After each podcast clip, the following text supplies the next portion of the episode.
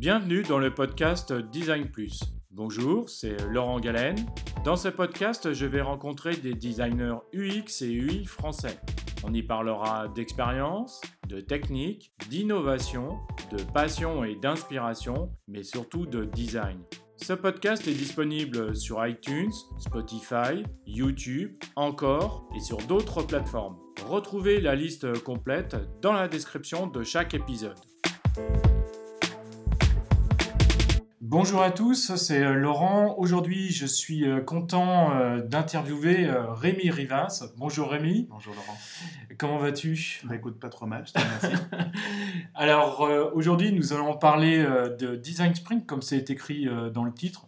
Mais avant, j'aimerais savoir un peu plus sur toi, Rémi. Mhm. Est-ce que tu peux te présenter, s'il te plaît? Oui, bien sûr. Bah, moi, je m'appelle Rémi Rivas. Donc, je suis designer consultant, cofondateur d'une structure qui s'appelle Ignited Kingdom, où on enregistre aujourd'hui, qui est un cabinet de conseil euh, dans le sentier. Donc, avec euh, mon associé Mathias Abrahamovic, nous, en fait, on structure et on accompagne les démarches d'innovation des grands groupes, euh, des startups, de certains organismes publics aussi. Et donc on utilise des outils issus du monde du design et du conseil et de l'intelligence économique et de bien d'autres disciplines encore dans ben, formaliser les intentions, euh, ce que les personnes cherchent à accomplir, ensuite euh, faire des diagnostics et des études d'opportunité et ensuite ben, les guider à travers à la façon de designer en fait cette démarche de conception tellement particulière qui concerne comment imaginer et lancer des nouveaux produits, des nouveaux services. D'accord, très bien, merci. Pourquoi es-tu euh, devenu euh, designer? Hmm. Tu m'avais demandé de préparer la réponse à la question. J'avais mis pour être payé pour inventer et concevoir et sortir des trucs qui n'existent pas. Et je pense qu'en fait, fondamentalement, c'est ça. Tu sais, c'est comme tous les gamins en quelque sorte. C'est, tu sais, le, vraiment le kiff d'être payé pour te dire ça pourrait exister, on va faire ce qu'on peut pour voir si ça marche en vrai, tu sais. Je trouve que être designer, c'est un de ces métiers comme ça, bah, en fait, qui a une posture magnifique, en fait, où il faut toujours te demander, euh, tiens, tiens, personne n'a essayé de le faire, mais si on essayait quand même, quoi. Mm. je trouve ça, voilà, je trouve ça assez grisant, en fait, comme ça. Et euh, qu'est-ce que ça, qu'est-ce que le design euh, représente aujourd'hui pour, euh, pour toi ou pour ta société ben, En fait, je pense que le design, c'est assez particulier. Je pense que c'est une discipline qui est encore très majoritairement très mal comprise par beaucoup de gens mmh. qui assimilent trop vite le design avec la forme, en fait. Tu sais, vraiment en disant de quelque chose que c'est design ou ça n'est pas design, ou que mmh. le design, c'est la couche superficielle, la représentation définitive du truc. Et en fait, moi, plus je me nourris de design et plus je me forme là-dessus et plus je continue à m'instruire à ce sujet. Et pour moi, en fait, le, design, ce qui est assez magique, c'est qu'en fait, c'est une démarche de formalisation avec, euh, si tu veux, mille et une manières, mille et un outils de gravité autour d'une situation, de diagnostiquer, de en fait euh, comprendre euh, des implicites, des choses, voilà. Et puis en fait, pour se dire finalement, tiens, c'est inattendu, c'est pas ce qui serait venu directement à l'esprit, c'est une manière de résoudre un problème qui est assez, c'est un pas de côté, c'est quelque chose de différent. Euh, tiens, et finalement, si on le formalisait, si on le testait, et pour se rendre compte parfois que c'est les solutions les moins évidentes, les moins attendues, mais parfois aussi les moins onéreuses ou les plus rapides à mettre en œuvre, qui peuvent euh, significativement changer des situations. Moi, c'est comme ça que j'interprète le design. D'accord, donc ça se rapproche effectivement de pourquoi es-tu devenu euh, designer avec euh, le, rêve d'enfant derrière. C'est ça. Et donc le sujet aujourd'hui, c'est donc, on va parler donc de, design sprint ou comment euh, hacker un design sprint ou des design sprints. Est-ce que le design sprint, euh, eh bien, euh, c'est la, formule 5 jours? Est-ce que c'est la formule idéale? Voilà. En tout cas, donc, est-ce que d'abord, tu pourrais nous dire, Rémi, s'il te plaît, Qu'est-ce qu'un design sprint Alors, mon Dieu, alors ça, tu vois, c'est le truc s'il y avait qu'une seule réponse. Alors, bah, en fait, la notion de sprint, alors moi, je suis pas un expert stricto sensu du design sprint. Hein. il y a des gens autrement plus qualifiés, experts que moi du sujet. Vraiment, mais donc la notion de design sprint, en fait, euh, elle a apparu. Euh, alors, de mémoire, je vais dire des bêtises. Il y a un ouvrage du MIT qui la mentionne à partir de la fin des années 90. Donc, en fait, euh, il y a déjà eu un premier ouvrage sur le sujet. Elle a vraiment explosé au moment où, en fait, Jake Knapp a fait un, vrai travail de vulgarisation, de théorisation, de formalisation quand il bossait avec Google pour Google Venture.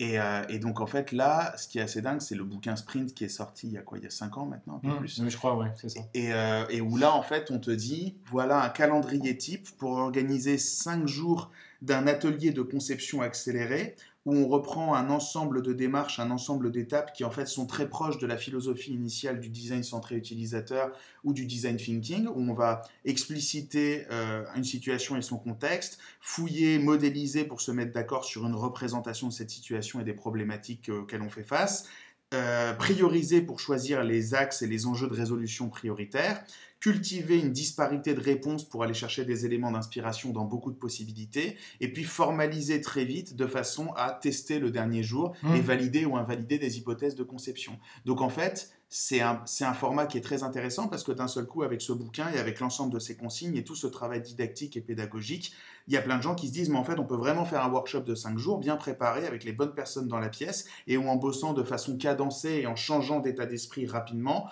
on peut passer d'un diagnostic partagé le lundi jusqu'à des tests et euh, des vérifications d'hypothèses le vendredi. Mmh. Et donc, euh, c'est, c'était un peu timide au début. Moi, j'ai eu la chance d'en entendre parler très tôt, euh, non pas parce que j'étais en veille sur le sujet, mais parce que je connaissais des gens qui le pratiquaient au tout début. Enfin, au tout début, quand ça commençait à sortir du bois, on va dire, Pauline Thomas du laptop, pour ne pas la citer, Hélène Gunter de l'EDAC, et puis, puis d'autres personnes. Joël Chilio aussi, à qui je fais un bisou, ça fait trop longtemps qu'on ne s'est pas vu, Joël. et, mais qui sont les premières personnes à m'en avoir parlé il y a très longtemps. Et puis voilà, puis là, on, voit bien que c'est un peu le momentum où il y a plein de gens qui disent Ah, en fait, le design sprint, c'est super cool, il faut en faire, il faut essayer, et que ça devient un truc qui se vend de plus en plus et qui est de plus en plus demandé par les clients ou, auxquels ils ne sont pas insensibles dans tous les cas. D'accord. Donc, ça, c'est la, formule, on va dire, euh, Jack Knapp de, de, Google Venture. Et comment euh, toi tu, euh, tu, travailles, comment tu, tu, disruptes un petit peu le, le, design sprint, qu'est-ce qui se passe euh? bah, Alors ça c'est assez marrant parce qu'en fait, alors il y a, faut que je parle de Steph Cruchon aussi, sinon il va m'engueuler. Vraiment, il y, a, voilà, il y a un gardien du temple sur le design sprint sous sa forme le plus pure, c'est Steph. Et moi j'ai beaucoup d'estime et d'admiration pour Steph et on s'entend très bien à titre personnel. Et, ce qui m'amuse beaucoup, c'est autant Steph. Juste un aparté, pardon. Euh, donc euh, Steph Cruchon, c'est donc Stéphane Cruchon qui est suisse, je crois. C'est Absolument, tout à fait. qui est suisse et qui a, qui a reçu l'année dernière euh, donc Jack Knapp je crois que c'était à Paris, puis en Suisse, c'est ça, pour un workshop. Et, pour un, en Suisse aussi, ouais. Et en Suisse également, et donc il a, il a un site qui s'appelle euh, designspring.com, je, je, crois. Le premier, euh, le premier à s'être positionné sur l'URL, très malin, très malin Steph. Et, euh, et non, et en fait, oui, tu vois, lui il va t'expliquer que les 5 jours, et effectivement, je pense qu'il a raison, ça amène plein de valeurs, plein de trucs.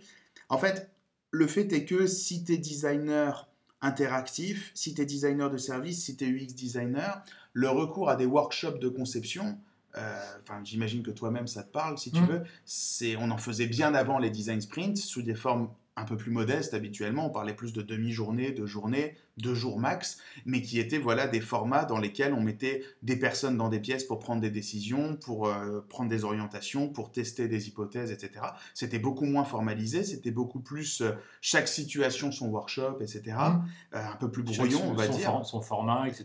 C'est ça. Et en fait, ce que le sprint a amené, je pense, c'est vraiment une forme de crédibilité de cette typologie de workshop et aussi peut-être une promesse un peu, un peu forte parfois, parce qu'il faut, vraiment que ça soit très bien fait, d'arriver en cinq jours à peine à formaliser un produit, une première version, quelque chose qui serait de l'ordre de l'implémentable ultérieurement.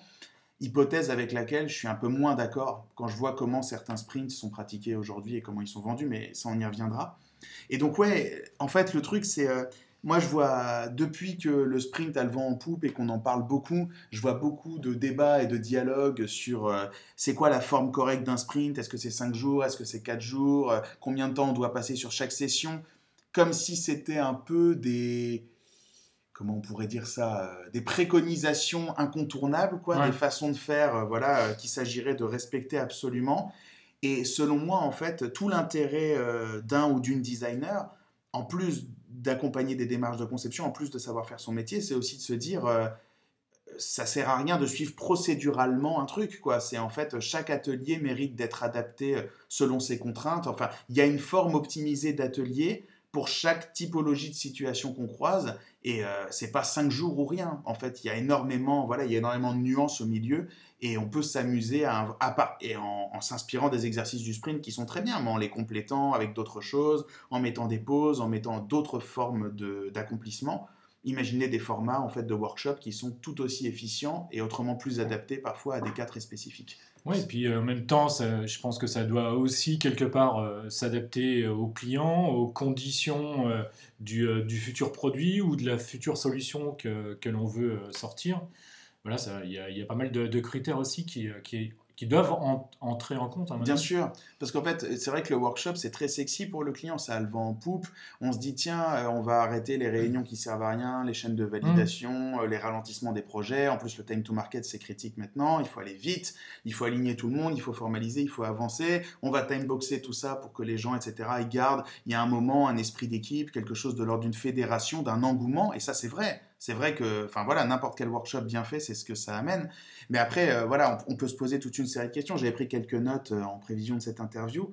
C'est euh, en fait la forme de l'atelier importe moins que le brief, tu viens de le dire. C'est-à-dire mmh. que les clients n'ont pas la même demande, ils n'ont pas la même volonté de produire les mêmes types de services, ils partagent pas les mêmes diagnostics de base aussi. Donc, selon le degré de maturité de la réflexion et les informations dont on dispose, Parfois, c'est trop tôt pour faire un sprint, ou parfois, il va falloir l'adjoindre à de la recherche utilisateur préalable, ou parfois, on va solliciter des utilisateurs dans les premiers jours d'un sprint pour qu'ils viennent et qu'ils s'expriment de façon à ce qu'on puisse collecter ces données. Voilà, il faut adapter ça, forcément, ça dépend de l'information. La, forme importe moins que le livrable. Alors, ça, c'est l'autre bout. C'est un sprint, oui, mais pour sortir quoi? Par exemple, j'ai lu un très bon article que je te retrouverai et que tu pourras mettre en, en annexe si tu veux. Il faut que je te retrouve l'auteur, mais qui était très bien. Lui, il disait on va jusqu'au jour 4 et en fait, on arrête le prototypage à ce moment-là parce qu'on s'est rendu compte que euh, c'est pas parce que les gens peuvent euh, pas être super pertinents pour euh, faire du diagnostic, trouver des insights et des façons marrantes de le faire, qu'ils vont assimiler toutes les règles du design graphique et de la conception en un après-midi. Donc il dit, et, le problème, il dit, c'est que quand on fait le prototypage et qu'on teste dès le lendemain, il y a la satisfaction de tester un truc qu'on a imaginé l'avant-veille, mais bah, souvent, c'est quoi les résultats du test? C'est bah, les boutons sont mal rangés, les trucs sont illisibles. Mm. Pourquoi? Parce que les règles fondamentales ne sont même pas respectées, parce que ces gens-là ne sont pas nécessairement des experts. Et donc là, il dit, par exemple, là, je fais une énorme pause, euh, on fait un premier niveau de wireframing et des tests. Si ça marche, on fait une maquette de très belle qualité et des tests. Et on n'hésite pas à foutre des jours de, boulot euh, voilà, en, studio, à l'ancienne, quoi, pour arriver avec des protos plus finalisés avant de faire les tests. Parce qu'il dit ça sert à rien de vouloir aller trop vite. Ça dépend de ce qu'on teste, mais si ça finit juste par en fait de la revue ergonomique, on a loupé quelque chose, quoi. Mmh, mmh, mmh, Donc il y a ça. Puis après derrière ça, euh, jusqu'à quel niveau de spécification on va descendre? Parce que et ça, c'est ma hantise. Et moi, je me bats contre ça. J'aurais me faire des t-shirts et des stickers tellement je me bats contre ça. C'est, moi, je ne. parce qu'il y a. Mais t'as pas idée, mais tu le sais, tu le sais. Je vais, te dire, je vais dire un truc, tu le sais pertinemment. Des gens qui viennent te chercher en disant il nous faut un atelier de conception. Tu dis génial Ils disent ouais, on va mettre les gens ensemble, les aligner, on va décider ce qu'on doit faire. Et donc, bien sûr, avec Mathias, bon, bah, les deux premières questions d'habitude, hein, euh, allez, les trois premières. Euh, pourquoi la boîte fait ça C'est quoi les bénéfices escomptés euh, au sens global Parce qu'un atelier de conception, oui, mais en lui-même, d'accord. Deux, c'est quoi le diagnostic de départ et l'état de la recherche utilisateur qui vous permet de présupposer l'existence de problèmes qui doivent être résolus via un atelier Parce que si on n'a pas d'input, il n'y aura pas d'output. Et après, derrière, qui va récupérer ce qui sort de là pour le changer en truc vrai? Hmm. Parce qu'une maquette cliquable papier, c'est mignon, mais ça a pas, ça, il n'y en a pas beaucoup qui ont changé la face du monde, tu vois. et, donc, et donc, des fois, les gars, ils nous disent, ah, mais on n'a pas d'enveloppe, on n'a pas de prod, on n'a pas de déco, c'est tout. Fait, bon, bah, remballe ton sprint. On s'en fout. Enfin, on va pas s'amuser à spécifier des trucs pour dire, ah, on a bien bossé, dis donc, et tout. Allez, high five, tout le monde. Puis après, et puis après, les gens, ils ouvrent Outlook, et tu dis, mais ça servait à quoi, tu vois? C'est un, c'est un simulacre de team building, tu vois, mais c'est pas du tout la finalité du truc. La finalité derrière, c'est, t'as une maquette, ok, si c'est validé, qui fait les specs, euh, quel degré de formalisation, qui va faire l'ADA, euh, qui va récupérer ça, qui va intégrer ça pour en faire un vrai truc. Mmh, mmh. On fait ça pour qu'il y ait des vrais trucs qui sortent, on fait pas ça pour la beauté de faire des workshops. Et malheureusement, des fois, j'ai l'impression que la séduction d'un moment workshop chez certains clients est plus forte que en fait le fait de se dire mais il faut que ça s'inscrive dans une vraie démarche de production d'outils quoi. Alors moi je dirais, euh, j'ajouterais peut-être que ce qui peut être intéressant aussi, c'est chez certains clients, ça peut être, moi j'ai pas fait beaucoup hein, de, Mhm. de, design sprint. Je suis plutôt, euh, on va dire, euh, novice. Mais euh, effectivement, ce qui peut être intéressant, c'est que ça, ça, déclenche quelque chose aussi chez, chez le client. C'est-à-dire cet aspect de se dire, ah, on fait du, du design, on fait de, de la conception, mhm. et puis du coup, bah, ça déclenche une envie aussi d'aller plus loin, de, de débrancher d'agir autrement, de concevoir mm. autrement, de, de poursuivre dans, dans cette démarche-là. Et donc ça, ça, ça, peut être intéressant et je pense qu'il y a, il y a pas mal de, de PME ou de PMI ou d'autres mhm. qui n'ont pas vu des, designers depuis très très longtemps. C'est possible, oui. Et justement, ils ont aussi besoin de cet accompagnement. De, voilà.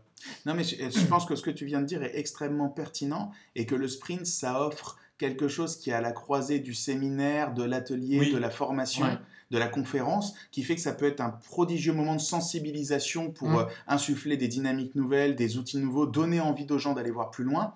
C'est juste que, selon moi, il faut être clair. C'est-à-dire que soit tu le vends comme ça en disant c'est une immersion et limite, le cas d'usage, ça peut être sur un produit à vous, mais en définitive, importe assez peu parce que l'idée, c'est plus de, et ça, c'est plus de la formation. Et, et il m'arrive de faire des faux sprints, entre guillemets. Par exemple, euh, moi, je fais de la sensibilisation au design thinking en deux jours. Euh, j'utilise un cas fil rouge fictif où je demande au préalablement aux participants d'aller se documenter sur une situation d'usage particulière qu'on va réinvestiguer ensemble.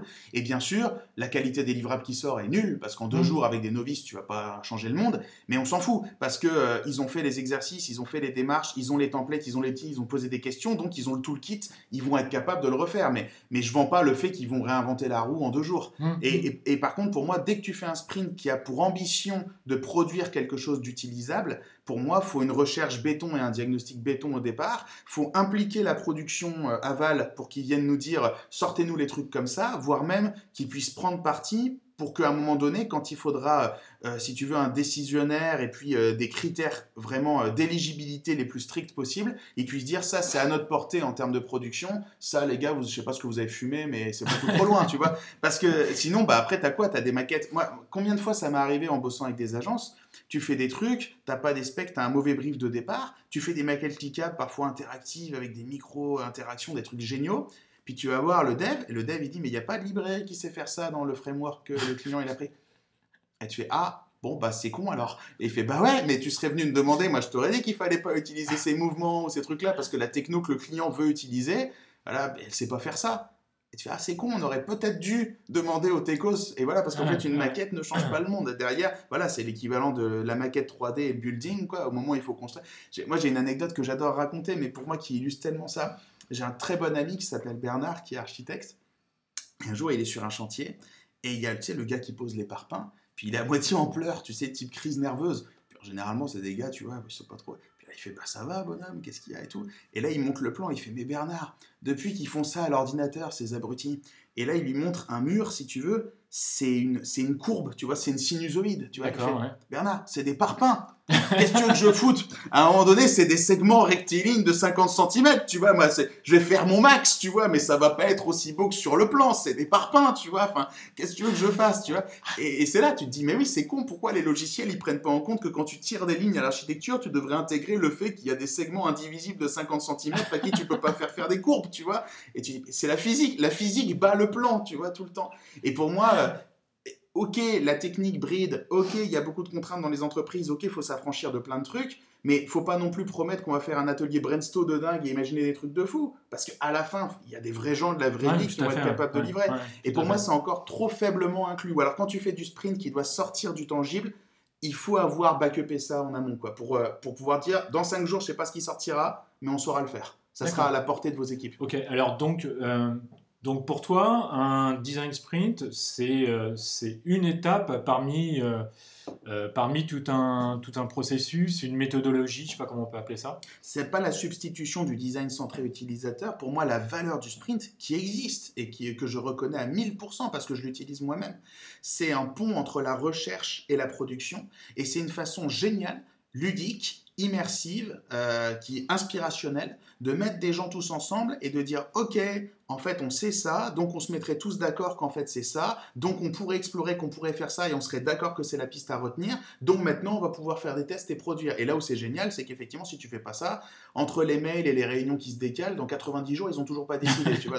Donc, ça, mais attention, parce que si le diagnostic est foireux, euh, l'intention de départ elle est mal spécifiée, les gens ne savent pas pourquoi ils bossent et donc ça part dans toutes les directions.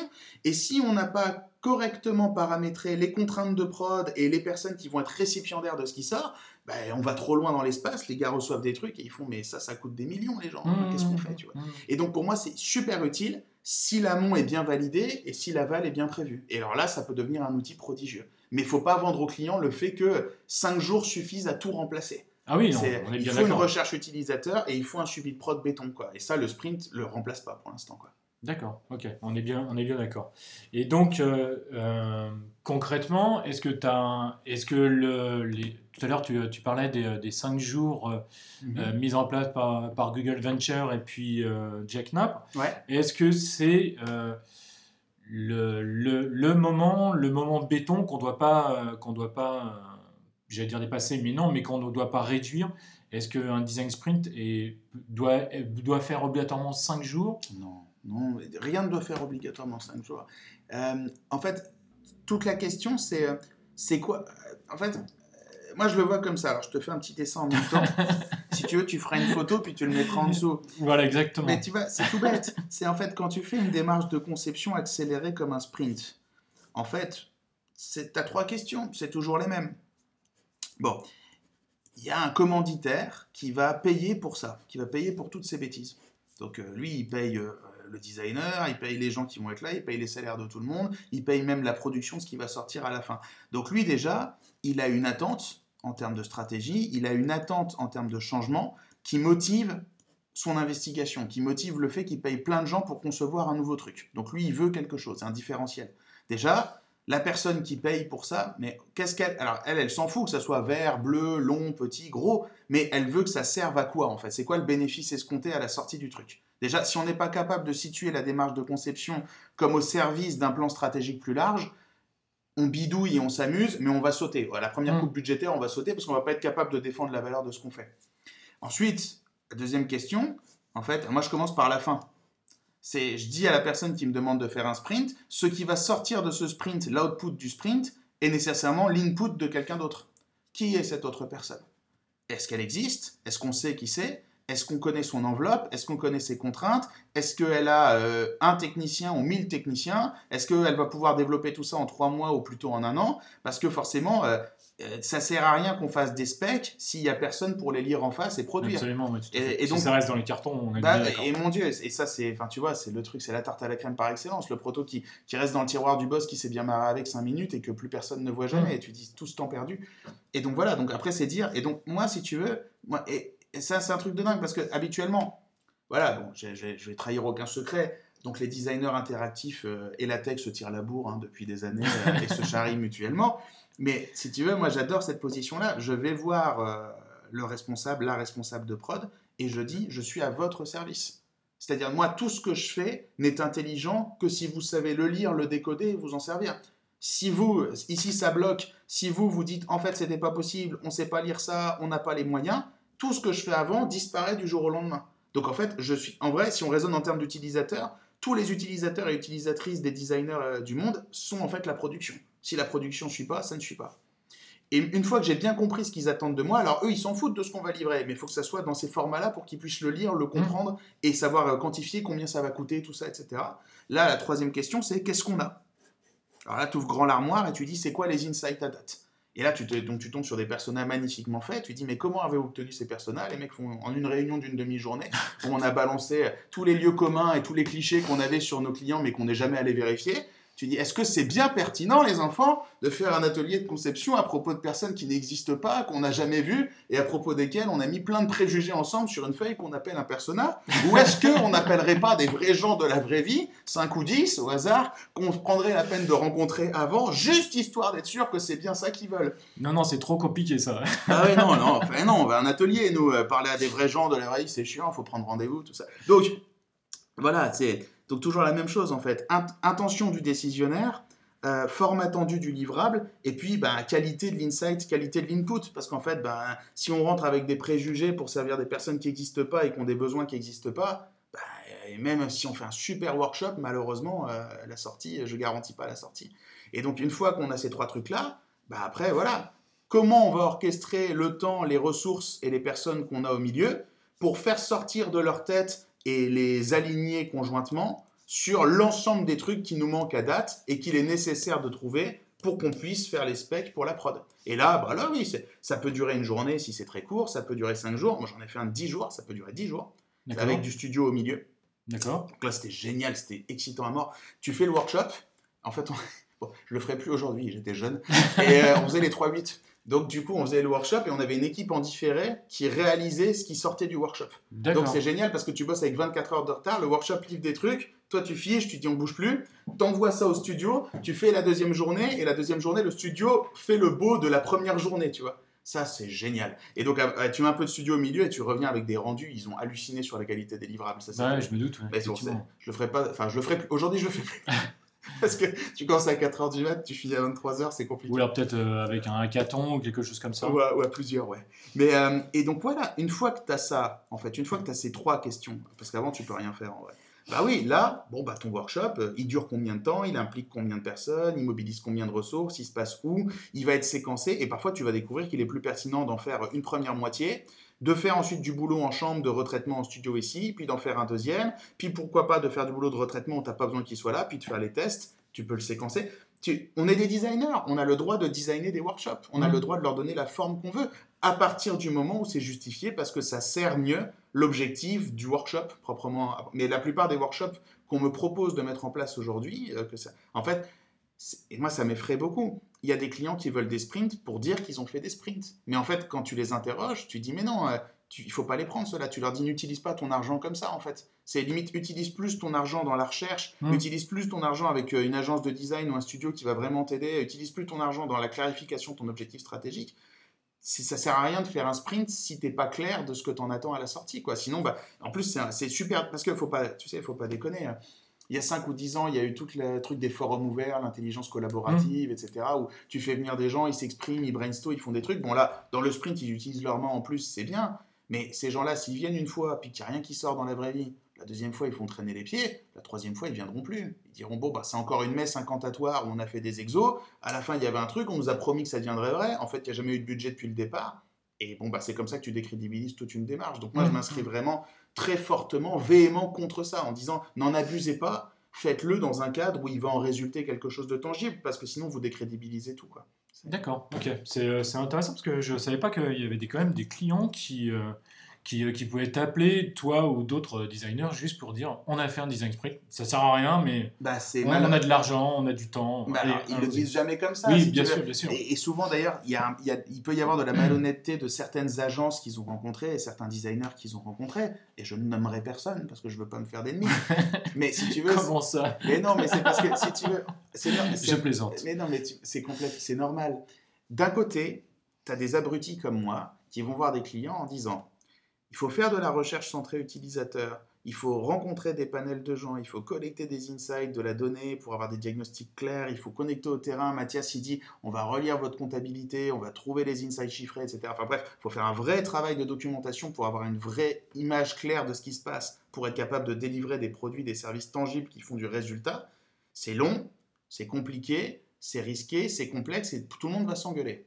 Tu dis, mais c'est normal, on va changer des trucs, donc tout le monde va se taper dessus, ça fait partie, mm. ça fait partie du processus. Puis de l'autre côté, tu as des gens qui disent, alors, c'est pas Steph, je t'aime Steph, c'est pas d'autres, euh, voilà, mais des gens qui arrivent et qui disent, j'ai un atelier magique de 5 jours, t'arrives les mains dans les poches, t'as rien préparé, et au bout de 5 jours, tu auras une maquette cliquable qui sera la bonne, et après, tu pourras la mettre en production et tu auras un produit génial qui va aider des gens. Hmm. Et là, tu dis, mais eh bon, bah, ton client, il fait, oula, il y a le truc compliqué et cher d'un côté, puis de l'autre côté, il y a 5 jours et il y a tout. La voilà. 5 jours. Voilà. Et donc, bah, c'est comme les régimes miracles, si ah. tu veux. Le client, c'est normal qu'il se laisse tenter. Mais les, les, charlatans qui dévoient le sprint de cette façon-là, ne se rendent pas service parce que dans 3 ans, plus personne voudra en faire, et ne nous rendent pas service parce que du coup, après, les gens, ils viennent te voir en disant Ah, mais le design thinking, le design centralisateur, j'ai essayé, c'est de la merde. Ouais, enfin, on a fait le truc de 5 jours, ça marche pas ce truc. Dis, ouais, bon, oui, effectivement, vu comme on vous l'a vendu, mm. et vu les fausses promesses qu'on vous a faites, et vu le faible préparation que vous aviez et la faible qualité de produire en sortie, oui, il est normal que ça n'ait pas marché, quoi. On vous a juste arnaqué de 5 jours. D'accord. Et tu as donc déjà récupéré ce type de client qui a eu euh, des, des problèmes euh, comme ça avec. Ben, euh, ça m'arrive, ouais, malheureusement, c'est des gens qui viennent nous voir, on leur dit, mais qu'est-ce que vous avez fait jusqu'à présent? Et, et oui, non, il y a des. Ben, mais si tu veux. Alors, ça, si, ça, c'est génial, il faut voir Cargo Cult. Ça, faut aller, faut taper euh, immédiatement cargo culte dans Wikipédia, aller voir ce que c'est. Mais c'est normal. Euh, c'est les modes managériales et il y a plein de modes dans les grandes entreprises ou même dans les petites organisations hein, qui sont particulièrement euh, néfastes, où des gens veulent des choses parce que c'est la mode. et parce que c'est vendu comme le dernier truc miracle qui vient de sortir. Pensez au régime miracle tous les six mmh, mois qui mmh. change, ou au scam pour devenir riche sur Internet. Tu vois, il y a deux ans, il fallait faire du dropshipping. Maintenant, plus personne n'y croit puisque tout le monde a essayé, ça marche pas. Sauf pour 1% d'abrutis qui vendent les formations dropshipping. Donc forcément, maintenant, tout le monde essaye un nouveau truc. Tu vois, il y a deux ans, il y a un an, il fallait faire du Bitcoin, mais là, c'est trop tard. Et donc, de la même façon, il y a plein de gens qui ne comprennent pas vraiment ce qu'est la conception centrée de l'utilisateur et le design et une démarche de conception d'une façon générale, mais qui se laissent séduire par des personnes qui les induisent en erreur en leur faisant des promesses irréalistes, en disant j'ai un workshop magique, j'ai un atelier génial, et donc et, et ça coûte pas cher, et on n'a pas besoin de beaucoup bosser et beaucoup préparer, et à la fin ils sortent des trucs super. Mais sauf que non, parce que si tu veux, quand tu fais ça, ben, tu sais, on le sait, le mmh. diable est dans les détails, et c'est au moment de l'atterrissage que. Parce que quand t'es en vol, c'est cool, mais quand il faut aller poser le coucou dans l'aéroport, bon, bah si ça passe pas à la porte, ça passe pas à la porte. Et donc, ah c'est au moment de, de refoutre le projet dans la réalité opérationnelle que là, on voit si on a bien pensé au fait qu'il est docké ou pas docké. Et en fait, bah, pour qu'il soit bien docké, il faut avoir fait ses devoirs, il faut avoir bossé. Et donc, bah, forcément, oui, non, des fois, on tombe sur des clients qui disent, alors, ils le disent pas comme ça, mais entre les lignes, ce qu'ils disent, c'est oui, je me suis bien fait enfler, quoi. Par des gens qui, en fait, m'ont fait des promesses irréalistes en s'axant sur le design comme un truc miracle. Et moi, je le dis, le, design, c'est pas un mais tu le sais. bien sûr, les auditeurs le savent. Le mmh. design, c'est pas un truc miracle. C'est une démarche d'investigation de problèmes où tu passes ton temps à te planter et à dire Waouh, qu'est-ce que j'étais con. Heureusement qu'on n'a pas commencé le projet et qu'on a fait cette, cette, enquête pendant trois semaines parce que, en fait, j'ai appris plein de choses sur les gens que je ne soupçonnais pas et où, en fait, tu, tu clarifies ce qu'il faut faire au fur et à mesure que tu avances en le faisant, où tu remets mille fois ton travail en question, où tu finis jamais là où tu avais prévu d'aller dès le départ c'est compliqué, c'est sinueux, ça coûte du pognon, ça coûte du temps. Euh, et, toute personne qui te dit non, non, non, c'est magique, c'est 5 jours, mais 100 balles là, bon ben voilà, mais c'est vrai pour tout si tu veux, mais ça, ça, ça n'échappe pas à la règle, ça ne fait pas exception. Il y a des gens qui s'en servent très mal et qui le vendent très mal. D'accord, ok. Est-ce que euh, dans, dans, les ateliers, en tout cas lors des, des, design sprints, est-ce qu'il y a peut-être des, euh, une méthode, une méthode particulière que tu voudrais partager avec nous? Ou alors peut-être des, ateliers que, tu préfères faire euh, hmm. euh, ou d'autres choses qui, euh, qui, pourraient être, qui pourraient intéresser un peu tout, tout le monde, s'il te plaît? Alors, il y a plein de choses. Euh, alors, tiens, bah, tiens euh, tu mettras un jingle autopromo, tu sais. autopromo. alors, si vous aimez les ateliers et euh, les méthodes et les exercices qu'on peut faire à des gens dans des workshops, il se trouve que j'ai une newsletter qui s'appelle Design Thinking Alumni les alumni du design thinking. Et quand vous allez là-dessus, il y a un blog avec toutes les ressources que j'ai postées. Vous pouvez vous abonner à une newsletter et du coup, tous les mardis, vous allez en recevoir. Parce que moi, je fais de la curation, j'en lis plein, je sélectionne ceux que je préfère et je les poste. Donc là, je ne vais pas vous dire ça à l'oral, vous en avez déjà 50 ou 100 déjà postés. Donc euh, allez faire votre marché, prenez tout, c'est pour vous, c'est chouette. D'une façon générale, moi, il y a quelques petits trucs euh, que je garde du design sprint de Jake Knapp, euh, que j'aime bien, et des principes fondamentaux que je pense qu'il faudrait mettre plus souvent dans les démarches de conception. Le premier, c'est la notion en fait de séquencement entre les phases de divergence et convergence, et c'est notamment le brainwriting plutôt que le brainstorming. Donc cette idée qu'à un moment donné dans la conception, en fait, euh, quand tout le monde a bien compris un diagnostic commun et s'accorde à dire le modèle de représentation il est bon, on voit la même chose, on partage les problèmes qu'on voit, ok, stop, et là, hop, et là c'est contre-intuitif, la première fois ça fait peur à beaucoup de gens, tu dis non, non, non, les 15-20 prochaines minutes, personne ne parle à personne. Restez bien dans vos têtes, griffonnez des trucs, inventez des trucs. Ne cherchez pas à débattre. Pourquoi? Parce qu'en fait, aussitôt que les gens vont commencer à échanger, ça c'est un truc, moi je m'en sers tout le temps maintenant, leurs mains bougent plus. Donc en fait, ils bossent plus. C'est, tu sais, les gens tout seuls, ils te font des maquettes, des machins, mmh. des trucs. Après, ils montrent tour à tour sans s'interrompre mutuellement pour que chacun ait bien compris. Parfois, ils font des tests et il faut itérer sur le modèle. Mais si tu les laisses trop parler entre eux, eh ben ça ressemble à Monsieur Bourdin, j'ai plus que vous et tout. Et là tu dis bon, en fait ça fait 25 minutes que vous parlez, mais personne n'a proposé une incrémentation sur le bidule en fait. Vous avez arrêté de bosser. Il bosse avec la bouche. Et, donc en fait ce séquencement perpétuel comme ça entre des phases de génération individuelle, des temps de partage à l'issue desquels tu dis à tout le monde maintenant explicitez ce que vous changeriez, reprenez 20 minutes pour changer ça individuellement, puis revenez vous le raconter. Je pense que c'est l'un des trucs les plus puissants et les plus efficients que j'ai vus cette idée en fait de euh, on partage un diag, chacun imagine des trucs dans son coin, tout le monde partage, tout le monde a bien compris, on ne débat pas, chacun itère sur les idées des autres et fait une nouvelle génération, dans son coin tout seul, on partage et je pense que ce séquencement en trois étapes comme ça qui se répète, moi je l'ai observé, je l'ai beaucoup utilisé, ça permet de multiplier, dès que tu coupes les débats en fait, qui en fait en vrai la plupart du temps ne servent littéralement à rien, parce que c'est pas le débat qui a raison, c'est le test. À la fin, on va aller tester ça sur quelqu'un, on va voir. Tu, mais tu gagnes un, temps fou. Ça, vraiment, c'est je, voilà. Séquencez bien les temps où vous faites bosser les gens sur de la génération d'idées et les temps de partage et empêchez-les le plus possible de mélanger les deux. D'accord. Euh, c'est au moins une idée au moins que je retiendrai également. Est-ce que tu as d'autres euh, comment dire, hein, ou je sais pas, des ateliers que tu voudrais nous parler ou recommandations à part ce qu'il y a sur, euh, sur ta newsletter ou quelque chose que. Bah, il y a un, non, il y a, y a un truc, ça c'est un exercice génial. Je m'en suis servi avec Steph. Euh, parce qu'il a, il a eu la gentillesse de m'inviter sur un des sprints qu'il animait pour une grande marque en fin d'année dernière. Et je lui ai amené cet exercice-là qu'il connaissait pas et j'ai dit tiens tu vas voir c'est euh, ça, ça introduit un exercice d'une autre façon. C'est une vidéo très puissante, stupide mais très puissante.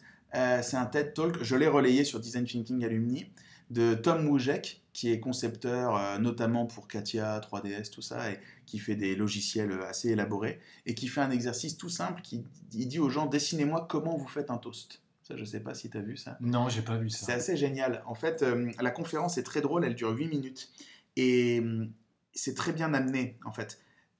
tu dis aux gens, dessine-moi comment on fait un toast les gens, bon, déjà, ils, ils mais clarifie un peu, tu vois, clarifie la date. Tu dis, non, le truc de pain gris qu'on appelle un toast, tu vois, bah, dessine-moi comment on fait.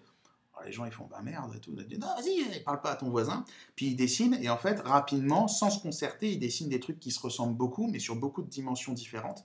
Et qui sont quoi? Des nœuds et des liens. Donc en fait, euh, j'en sais rien, moi, un petit bonhomme, euh, puis en fait, il prend une tartine dans un truc, puis il le met, puis il appuie sur le toaster, machin. Et en fait, ce qu'ils sont en train de faire, c'est du process, c'est du séquençage d'action, c'est du storyboard, c'est du scénario, mais ils en ont pas conscience.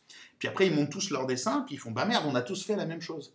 Et là, tu balances la vidéo et le gars explique et il dit bah oui, parce qu'en fait, la façon intuitive de raisonner de l'être humain, c'est raconter des histoires avec des séquences d'action qui se suivent logiquement comme il a fait ça, il s'est passé ça, et qu'en fait, on représente tous intuitivement les choses de la même façon, c'est-à-dire, ben oui, des causes-conséquences, causes-conséquences. Puis après, il montre ce qui se passe quand tu fais bosser des gens ensemble et que tu fais ça sur des modèles amovibles. C'est-à-dire que, que euh, tu veux dire que chaque, les, euh, les, participants en fait font carrément un storyboard. Alors ils le font individuellement sur leur feuille au début. Et après en fait ils montrent ce qui se passe quand tu fais faire cet exercice, non pas sur une feuille, mais en utilisant des post-it et où la personne peut déplacer les post-it en même mm. temps qu'elle écrit. Et là, d'un seul coup, tu comprends la logique d'itération parce que ça devient tangible. Tu dis, bah oui, comme il sait pas ce que c'est, mais qu'il invente le modèle au fur et à mesure qu'il le spécifie, des fois il se rend compte qu'il manque des étapes, donc il écarte des post-it, il en rajoute un. Des fois il se rend compte qu'il y avait un truc au début, il le rajoute au début, en fait. Mm. Et tu vois ce modèle évoluer en temps réel au fur et à mesure que la personne. Et c'est un exercice débile, mais en quelques minutes de temps, tu comprends plein de principes fondamentaux. Et à la fin, une fois qu'il... Et après, il leur montre, il dit, voilà ce qui se passe quand huit personnes le font, et à la fin établissent un modèle commun extrêmement documenté, qui peut compter plus de 25 étapes, et qui est extrêmement granulaire. Pourquoi? Parce que chacun, à partir d'une même consigne, a imaginé des étapes intermédiaires ou des spécificités légèrement différentes de ses voisins, et le fait de pouvoir réunir tout ça dans un modèle unifié, ça permet en quelques minutes de temps bien utilisé d'arriver à un truc très spécifié, très complet. Et il dit ça, ça marche pour le toast. Et maintenant, on va faire ça avec l'expérience de votre boîte. Et il monte des workshops où ils le font. Et là, d'un seul coup, c'est un excellent euh, exercice pour introduire le moment. Alors, je ne sais plus comment Jack Knapp l'a appelé, et là, j'ai filé le bouquin à quelqu'un, donc euh, tant pis. Mais le moment où tu fais le storyboard et la scénarisation du service. Parce que moi, j'ai réalisé que la consigne, elle était un peu abstraite, et des fois, ils ont vachement peur, parce qu'il faut raconter une histoire, faut dessiner, ils ont peur. Et moi, je me sers de cet exercice-là comme introduction au truc pour qu'ils comprennent directement pourquoi c'est utile.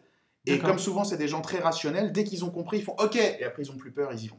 Et ça, c'est, on obtient des scénarios généralement beaucoup plus longs, beaucoup plus documentés, parce que ben, ils sont moins sur la retenue, ils ont moins peur généralement. D'accord, d'accord. Et donc ça, tu, euh, tu l'avais expérimenté avec Stéphane Cruchon euh, Oui. il y avait combien de, participants? Alors c'était euh, de mémoire, je ne vais pas dire de bêtises, je dirais 25 à peu près. Ah oui, d'accord. Donc c'était un, c'était un gros format. Par... C'était pour ça, en fait, c'était à Paris déjà. Puis Steph, il a dit ils sont 25, c'est quand même deux fois plus que d'habitude. Puis, puis comme il est super gentil, il a dit puis ça fait, ça fait des années que... Parce que moi, Steph, je l'ai rencontré tout récemment à la conf de Google, mais ça faisait des années qu'on se parlait sur Internet.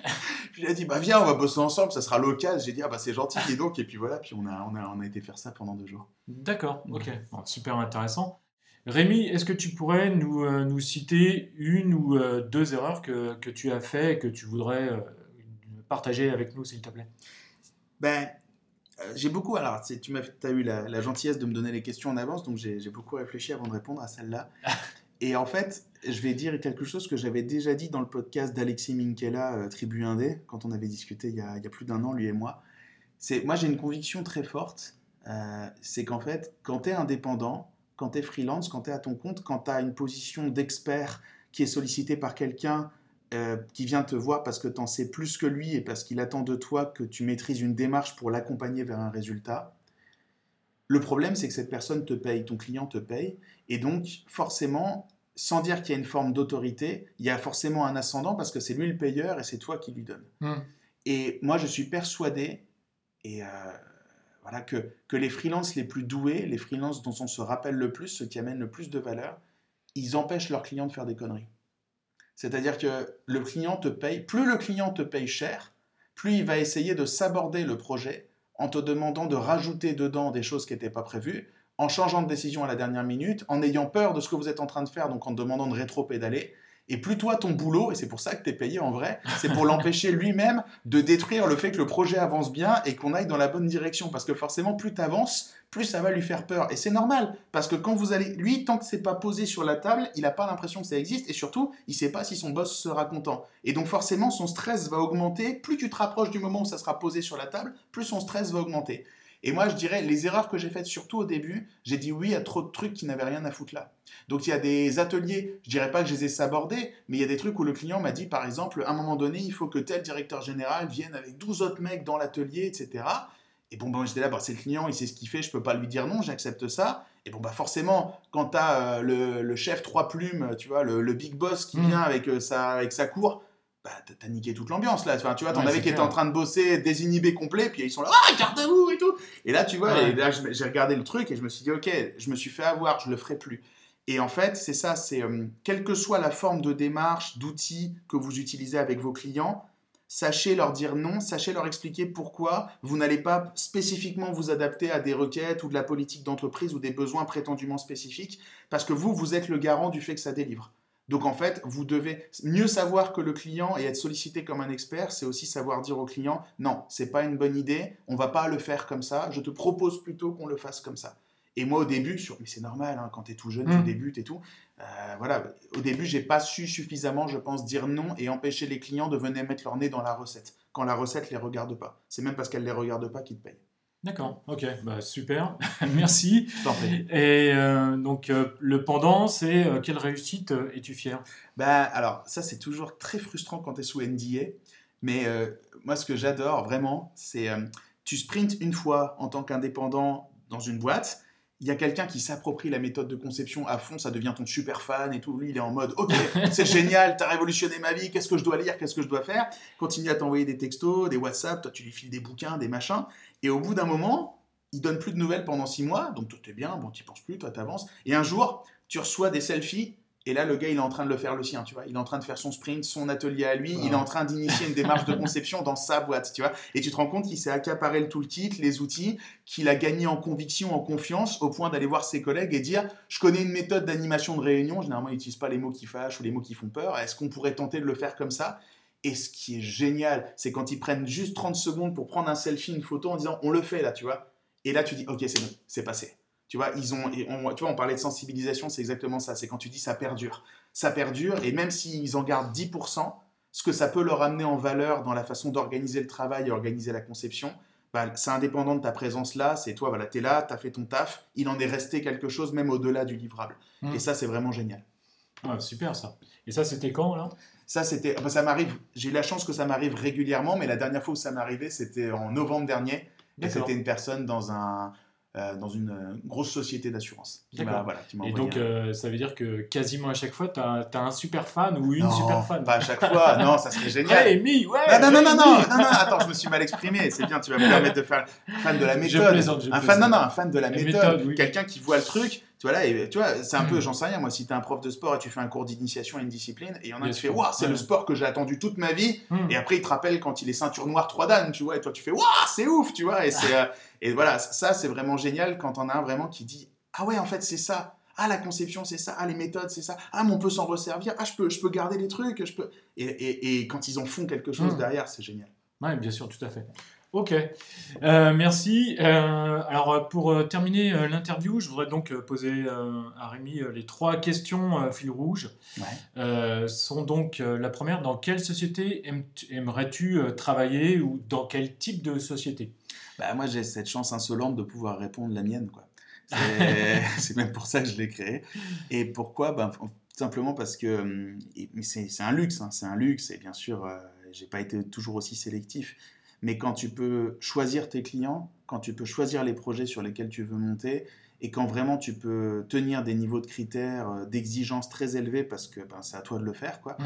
Euh, c'est génial parce que tu produis un sens beaucoup plus fort dans ton travail. Et, et puis, enfin, chaque nouveau truc que tu prends et où tu te dis, j'ai aucune putain d'idée de comment on va faire ça, mais tu y arrives, c'est un défi en plus, tu vois. Mmh. Et, et, moi, avant, j'ai été salarié, j'ai bossé en agence, et il y avait toujours des compromis à faire où tu veux aller plus loin, tu veux livrer plus, tu veux faire mieux, et on te dit, oui, mais là, on n'a pas le temps, on n'a pas le budget, c'est pas dans les négos. Et voilà, moi, c'est la société pour laquelle je préfère travailler, c'est la mienne parce que, et, enfin, pardon, c'est la nôtre parce qu'il y a surtout Mathias dedans. C'est euh, voilà, donc c'est celle de Mathias et moi-même, et parce qu'en fait, ça nous permet d'être exigeants et d'avoir des clients euh, qui sont aussi exigeants que nous. Et ça, c'est ce que je préfère dans mon métier. D'accord, super. Euh, qu'est-ce qui te différencie d'un autre designer? De tous les autres designers du monde? Non, peut-être pas. je sais pas d'un autre, je sais pas comment t'expliquer ça, mais euh, pourquoi, pourquoi une, je sais pas, une société, par exemple, euh, te sélectionnerait euh, toi, ou parce qu'ils connaissent ta personnalité, peut-être, ou, ou ta vision par rapport à, quelqu'un qui, qui serait même plus cher, ou, mhm. Mais qui serait, je sais pas, encore plus connu bah. que toi, etc. Ah ouais, non, bah, c'est pas ça qui manque. Les gens plus connus que moi, il y en a plein. mais, pourquoi, pourquoi, je sais pas, par exemple, ouais, qu'est-ce, que, qu'est-ce qui te différencie, quoi? Ben, alors ça c'est drôle parce que je suis en train de préparer une conférence là qui va avoir lieu à la crème de la crème le 19 mars chez Conto. D'accord. Euh, et en fait où je vais répondre à ça, c'est-à-dire euh, euh, moi il y a une philosophie de développement de mon activité que j'aime beaucoup qui s'appelle la stratégie de prééminence, de prééminence et qui est aussi liée à ce qu'on appelle l'account-based marketing ou le permission marketing. C'est-à-dire pourquoi est-ce qu'il faut bosser avec moi? Voilà, alors, ce que je dis. À toi, potentiel client, à toi, potentiel prospect derrière le, derrière le haut-parleur. En fait, euh, moi, ce que j'adore dire, et je, je, le, je, le, crois et je le fais très sincèrement, c'est euh, mes clients d'un jour sont toujours mes clients. C'est-à-dire, euh, moi, une fois que je suis rentré dans une relation interpersonnelle avec quelqu'un, qu'on a passé un bon moment, qu'on a bien bossé, qu'on a délivré quelque chose, ma... je continue à être au service de l'évolution professionnelle de ces personnes et surtout, comme pour moi, mon plus gros succès, mon plus gros critère de réussite, c'est qu'ils s'approprient la démarche et qu'ils soient capables d'être des ambassadeurs de ça. Et c'est pour ça que j'ai créé Design Thinking Alumni, en fait, parce qu'au départ, c'est parce que je formais des gens, et après, ils m'écrivaient des mails en disant Est-ce que tu as des bouquins, des méthodes? Alors, je faisais des trucs, puis au d'un moment, j'ai dit Mais t'es trop con, Rémi, euh, t'envoies toujours le même mail, fous ça sur un blog, comme ça, il y aura encore plus de gens qui pourront l'avoir. Et c'est ça, c'est ce truc de si on bosse. Alors, voilà, voilà, on va, je vais parler comme ma coach sportive. si on bosse ensemble, vous allez en avoir pour tellement plus que ce pourquoi vous allez payer, mais vous allez suer. C'est certainement pas moi qui vais faire tout le boulot. Et vous, vous allez dire, il est chiant. On va faire des pecs, hein. on va bien développer le truc. Hein. Mais attention, hein, c'est un. Enfin voilà, c'est. Faut bosser avec moi si tu veux vraiment le faire. Et, euh, par contre, euh, une fois qu'on s'est connu, une fois qu'on a bossé ensemble, une fois qu'on s'est validé que c'est cool, moi je suis dans ton camp et moi je suis là pour t'aider à aller encore plus loin derrière, même si on bosse plus ensemble. C'est pas voilà. Moi c'est comme ça que je conçois mon métier. D'accord, ok, très bien. Euh, et la dernière question, c'est comment vois-tu ton, euh, ton métier dans, dans 10 ans? J'en ai aucune idée. moi, je t'ai mis euh, la personne qui répond à cette question avec certitude est un escroc ou un inconscient. Pour moi, dans 10 ans, tu vois, à l'âge de l'internet, c'est dans je sais pas, c'est dans 75 ans, tu vois, enfin dans 10 ans, mais juste je, t'imagines? Alors, là, je vais, faire, je prendre une voix chevrotante de vieux et je prends mon smartphone en même temps. Tu T'imagines qu'il y a à peine plus de 10 ans, cette merde n'existait pas. Tu vois ah et, tu te dis aujourd'hui, ça a redéfini la façon dont les gens consomment à bouffer, euh, se déplacent, rencontrent leurs conjoints, euh, communiquent avec leurs enfants, communiquent avec leurs parents. Enfin, juste. Donc, j'en ai aucune idée en vrai. Et même ça, et le smartphone a redéfini le mode applicatif, le mode responsive, la façon dont on structure les trucs dans les écrans. Enfin, juste, tu vois. Donc d'ici 10 ans, mais il va se passer tellement de trucs. Moi, la seule euh, chose qui me réconforte et la seule certitude que j'ai, c'est que j'aime tellement mon boulot aujourd'hui que je sais que quel que soit le livrable, le support, quel que soit ce qu'il s'agit de concevoir, je serai très probablement encore dans la conception et dans l'accompagnement des gens dans leur démarche de conception. Donc ça, c'est à peu près ma seule garantie. Mais alors pour produire quoi? Alors là, mais je, je, serais très curieux de le savoir moi-même. Une fusée, euh, je sais pas. Un satellite personnel, le séquencement génomique de ton enfant, je ne sais pas, on va voir, on va voir. Qu'est-ce que tu pourrais nous donner comme euh, conclusion euh, à cette interview, s'il te plaît, Rémi? Eh ben, c'est pas la mienne, c'est celle que quelqu'un m'a donnée il y a très longtemps quand j'ai commencé ce métier. Et en fait, euh, ça c'est particulièrement vrai pour les gens qui n'ont pas une formation technique de base. Donc moi, par exemple, au départ, avant de faire du design, j'ai fait une école de commerce. Et il y a beaucoup de formations, d'études supérieures, où on survalorise la compréhension intellectuelle et l'usage du cerveau. Et moi, j'ai juste envie de dire, euh, ne vous contentez pas de comprendre les trucs. Parce que comprendre, c'est bien, mais en fait, c'est surévalué, on s'en fout. Euh, livrez. Produisez des trucs avec vos mains et courez les porter au monde et euh, les gens vont défoncer vos idées et vos produits et vos livrables et c'est très bien. Et prenez les feedbacks et en fait, faites du fait de livrer de la valeur, de livrer du tangible une habitude et impliquez un maximum de personnes et essayez de montrer le plus souvent possible votre travail parce que si vous essayez sincèrement d'aider les gens et si vous n'avez pas peur de vous prendre des baffes, il va se passer des trucs. Vous allez rencontrer des gens passionnants euh, vous allez avoir de moins en moins peur de vous montrer, de vous révéler, de prendre en main des sujets euh, que vous ne maîtrisez pas. Vous allez avoir de moins en moins peur de lire les retours. Vous allez intégrer de plus en plus les critiques, etc. pour améliorer votre travail. Et surtout, vous allez rencontrer d'autres gens aussi nerds et passionnés que vous. Et il va en résulter des trucs extraordinaires. Donc, euh, sortez du bois. Montrez-nous ce que vous faites. Ne vous contentez pas de lire des bouquins et comprendre. Faites des trucs moches parce que ça, on, on a tous fait des trucs moches au début, je fais des trucs moches tous les jours, et courez nous les montrer, ça va être marrant, il va se passer des trucs. Eh bien, merci beaucoup euh, Rémi pour euh, cette conclusion, pour cette euh, intervention dans ce podcast. Eh bien, encore merci à toi. Je t'en prie, c'était un plaisir. Eh bien, merci à vous d'avoir écouté cette interview et je vous dis donc à très bientôt. Merci, ciao, ciao. À bientôt, bonne journée. Merci d'avoir écouté Design Plus, le podcast français sur le design UX et UI. Je vous donne rendez-vous prochainement pour un nouvel épisode. N'oubliez pas de vous abonner à ce podcast, de le noter, de le commenter et de le partager autour de vous. Vous pouvez me suivre sur YouTube sur la chaîne LG Design UX UI, également sur LinkedIn où je suis très actif, et enfin sur mon site web www.laurentgalen.com. À très bientôt